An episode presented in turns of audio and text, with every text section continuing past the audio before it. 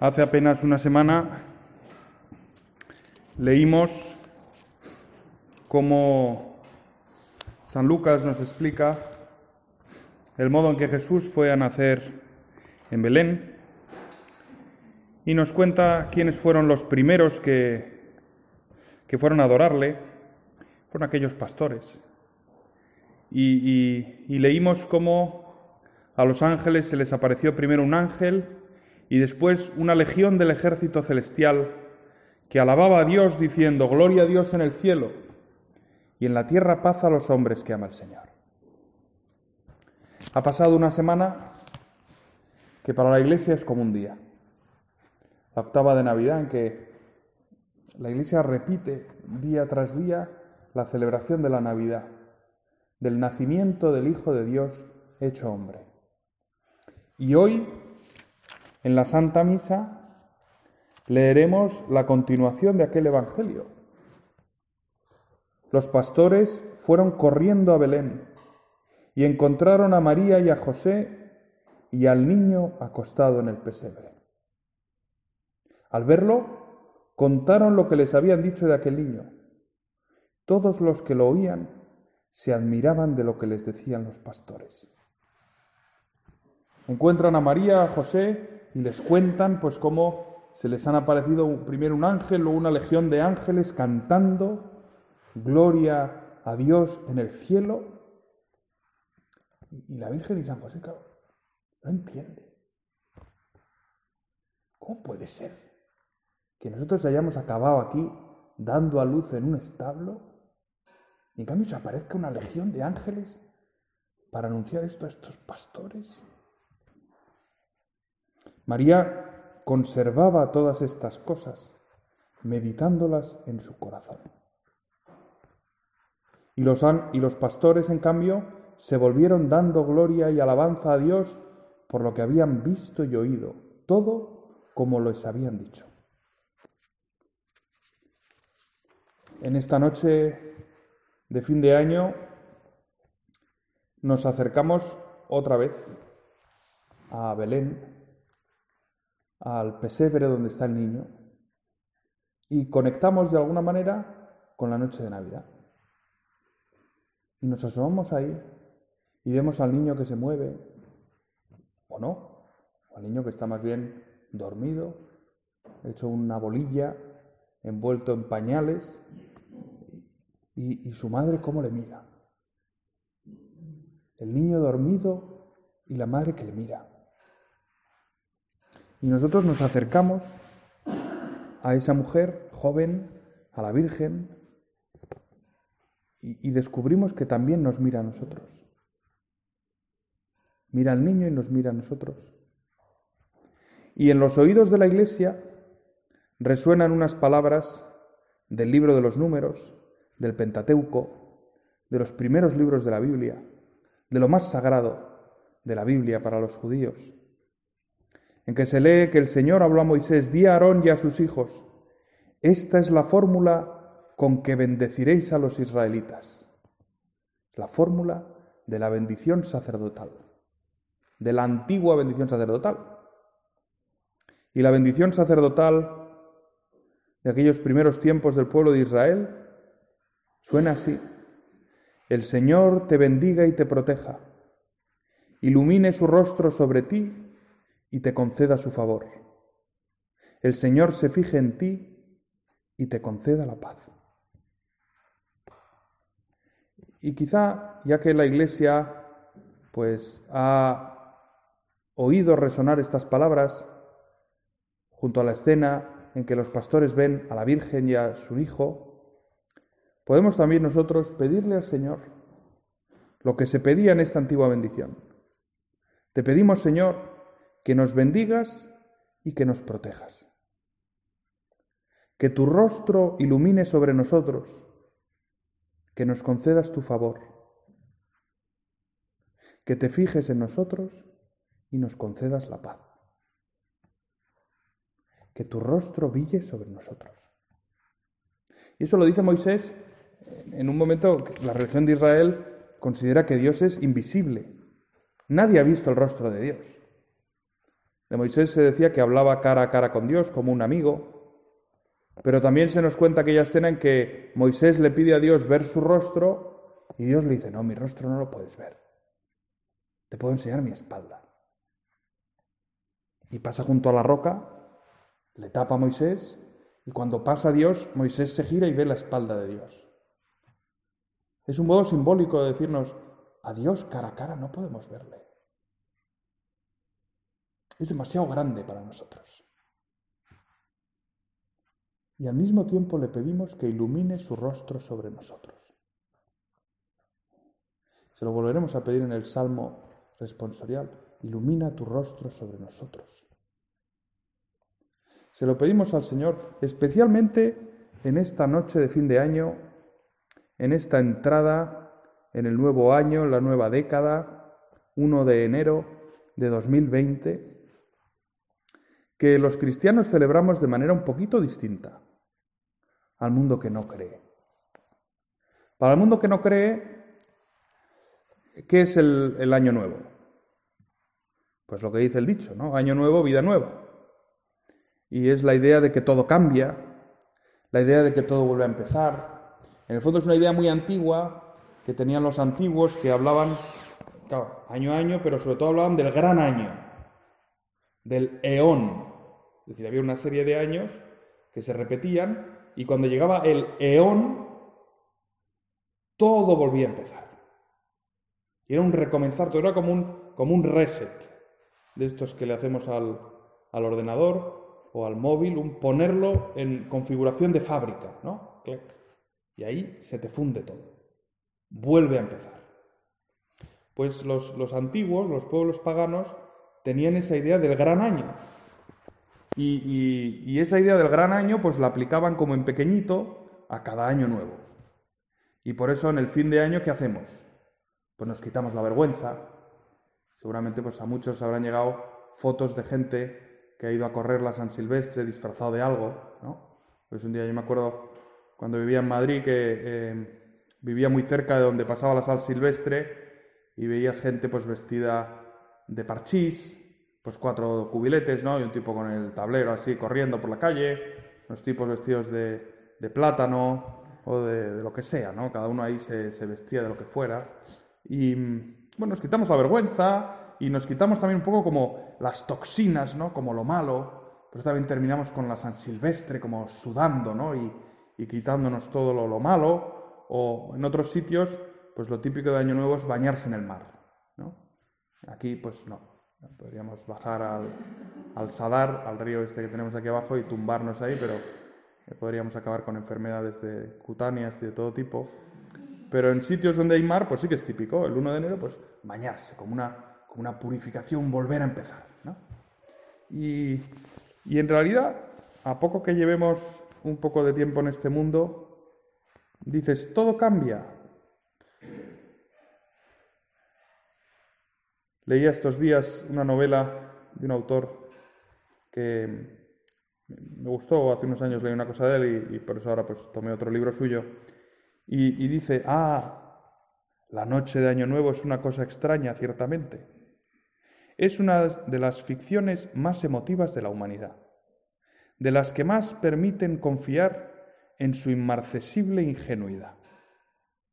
Vete aquí que uno decide que el tiempo está hecho de años y que viene un día en que el año se acaba y empieza otro. El engaño es piadoso, permite a los hombres retomar el aliento y disponerse para comenzar de nuevo la carrera. Y les permite ponerse capirotes de papel y hacer un poco de fiesta, que siempre viene bien.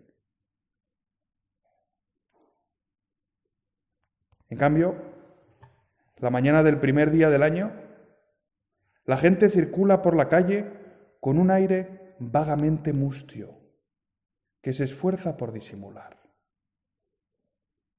Los viandantes son raros porque la noche anterior ha sido de fiesta, pero todos se miran disimuladamente unos a otros, sin saber exactamente qué es lo que les preocupa.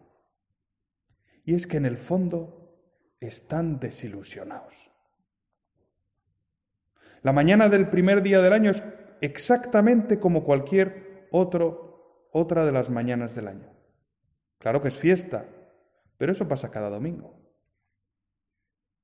El grifo del lavabo funciona mal, como el día antes. Y los zapatos siguen doliendo en el mismo sitio.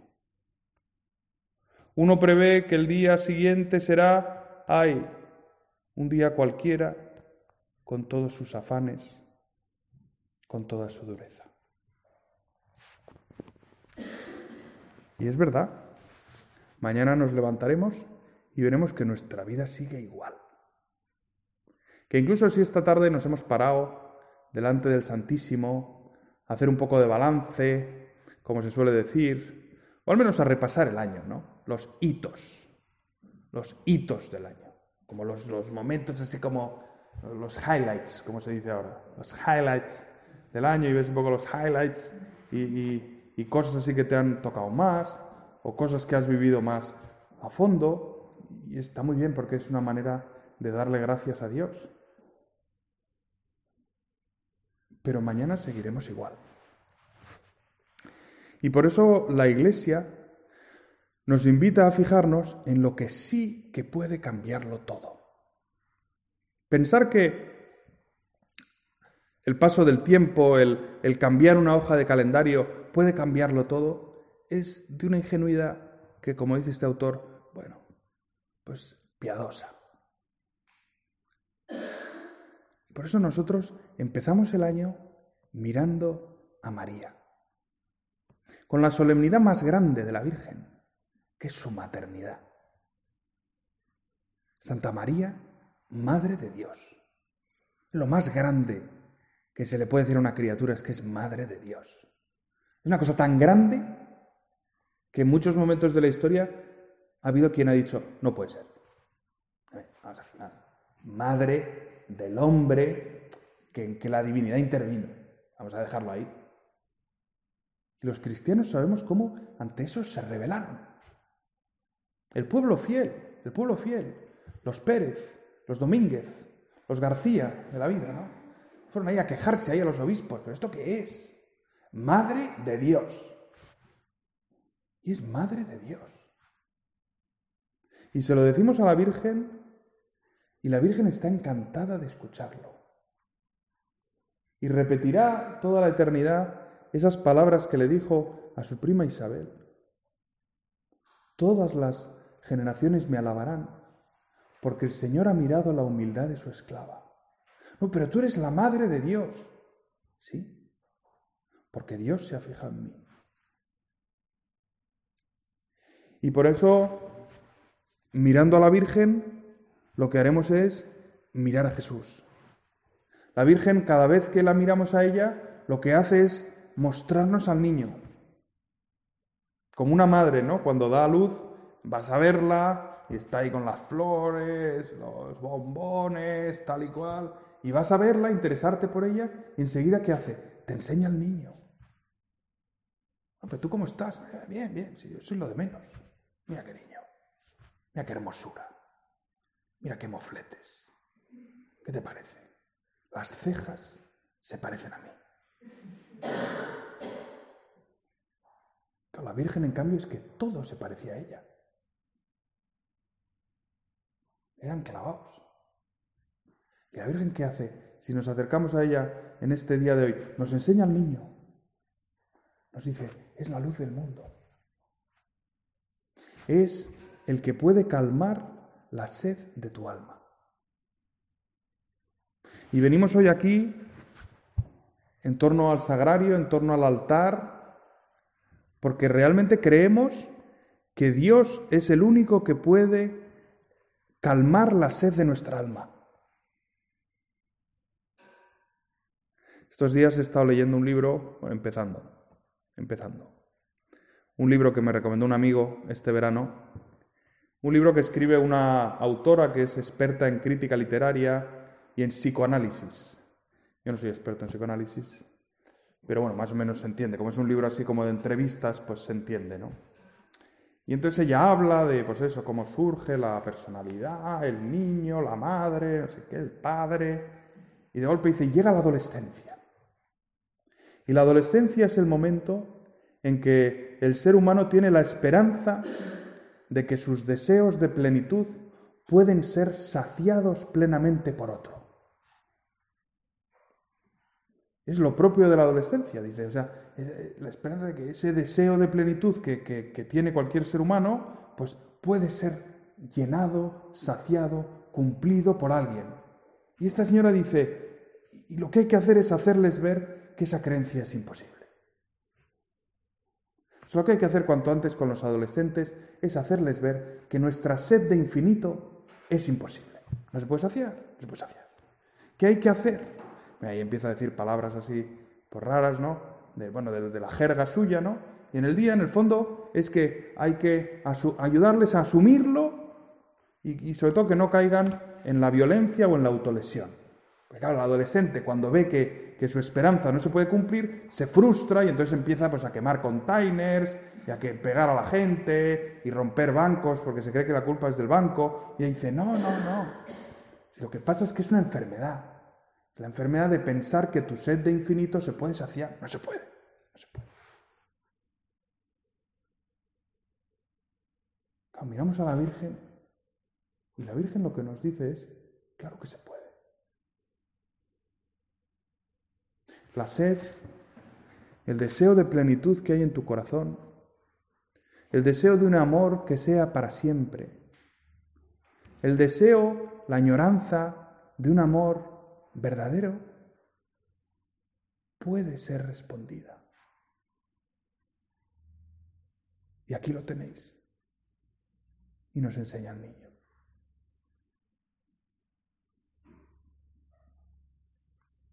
Y, nosotros, pues mirando a la Virgen y mirando al niño, nos acordamos de todas las veces en que Jesús vino a, reafirmar esas palabras de su madre. He venido para que tengan vida y la tengan en abundancia. Yo soy la luz del mundo.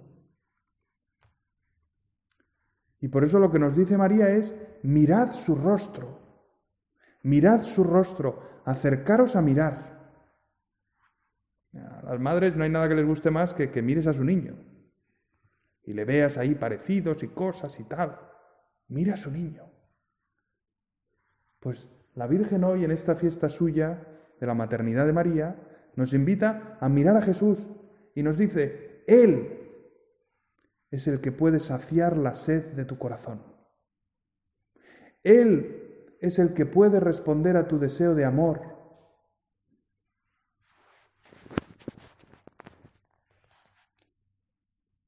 San José María escribía en Forja, Navidad, cantan, venite, venite, vayamos, que Él ya ha nacido. Y después de contemplar cómo María y José cuidan del niño, me atrevo a sugerirte, mírale de nuevo, mírale sin descanso, mírale de nuevo, mira este niño Mira a su madre y mira a su niño. Y son días para rezar así, mirando a la Virgen, mirando a Jesús, mirando a José. Mirarles y pedirles, Señor, que descubra en ti el amor que ansío. Porque al final, pues todos llevamos ya unos años siguiendo a Jesús y, nos damos cuenta de que a veces pues cuesta. Porque claro, vamos a ver, hacer un esfuerzo corto cuesta poco. Es decir, un esfuerzo poco, un esfuerzo corto. es decir, no sé, una carrera de 100 metros pues cuesta poco. Incluso una cosa que es larga pero eh, circunscrita a un momento cuesta poco. Me acuerdo, muchos años viví con uno que no hacían nada de deporte. De vez en cuando le daba por salir a correr 15 minutos y ya volvía desfondado. Pero todos los años hacía la javierada, sí o sí. Entonces él no hacía nada de deporte en todo el año y un día al año se metía 50 kilómetros caminando. Volvía a casa hecho polvo y ya acá no volvía a hacer deporte en todo el año, lógicamente, ¿no? ¿Eh? Bueno, un esfuerzo así, digamos, circunscrito, pues nos lo podemos plantear. Y de hecho, pues basta ver el éxito que tienen en la universidad los intensivos. Intensivo de cálculo, llena. Cinco euros. Y se forran, se forran. Porque la gente de un intensivo está dispuesto. Pero claro, cuando, cuando recibimos la gracia, cuando encontramos a Cristo, cuando le seguimos con nuestra vida, estamos empezando un camino que va a durar toda la vida. No es una cosa circunscrita. No es que digas, bueno, hay cinco años muy duros, pero luego ya, como una oposición. Va a ser cinco años potentes, pero luego ya se relaja. No, no, es que es toda la vida, es toda la vida. Pero entonces, pero ¿y cuando ya me lleno así como que me lleno, ya me lleno lo que es lleno, lleno? Bueno, pues al final. Al final. Y durante, durante, lo que tenemos es alegría y paz. Pero siempre con cruz. Siempre con, con un sentido de me falta. Y es normal. Porque en, nuestra vida terrena recibimos a Dios, pero todavía no plenamente. Y en esa tensión del, del, ya lo has recibido, pero todavía no plenamente, pero todavía no te has liberado plenamente del pecado. Sí, sí, ya te has liberado, pero todavía no plenamente. En ese tiempo, en esa tensión, pues claro, se prolonga, se prolonga, se prolonga. Y no es una cosa circunscrita a un tiempo, sino que es toda la vida. Por eso, ¿qué podemos hacer? Mantener la mirada en Cristo. Mantener la mirada en Cristo. Porque cuando le miramos, Él nos llena de luz. Brille tu rostro sobre nosotros. Y en esta noche de Año Nuevo queremos decirle al Señor una vez más, Jesús, busco tu rostro. Busco tu rostro. Me gustaría buscar tu rostro, tu presencia cada día. Cada rato de mi trabajo. Cada cosa de, de mi día a día. Las cosas que me cuestan más, las cosas que me alegran más. Busco tu rostro. Lléname de tu luz. Y por eso es tan bonito también en, un día como hoy, como decíamos antes, pues mirar hacia atrás a este año y ver las luces que el Señor nos ha dado. Este año, ¿qué cosas he descubierto de mi vida? ¿En qué aspectos de mi vida, Jesús, me invitas a convertirme? Pero no a convertirme con la lógica del disfraz, de ponerme algo encima, sino con la lógica del nacimiento. ¿En qué aspecto de mi vida quieres nacer en mí, Jesús? O, dicho de otra manera, ¿de qué necesito liberarme? Para que mi liberación del pecado sea un poquito más completa.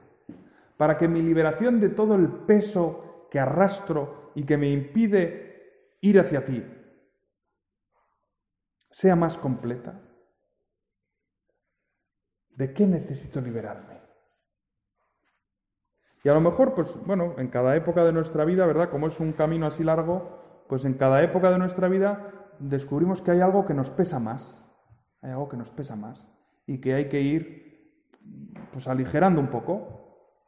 A veces puede ser que se nos pega un poquito pues el afán de tener cosas o de comodidad Quizá no en grandes cosas, ¿no? Tampoco es que nosotros tengamos pues como grandes asuntos, ¿no? Yo es que yo que necesito pues una botella de champán cada semana, yo sin botella de champán yo no soy nadie, ¿no? yo sin unas ostras frescas no soy, no soy persona, ¿no? Yo no, no puedo vivir sin ostras, pues no es lo normal.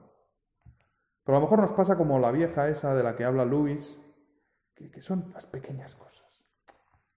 Ay, sí, yo no pido tanto, pero por favor, que la tostadora funcione, por favor. No, te digo yo, que, estoy pidiendo tanto la, la tostadora.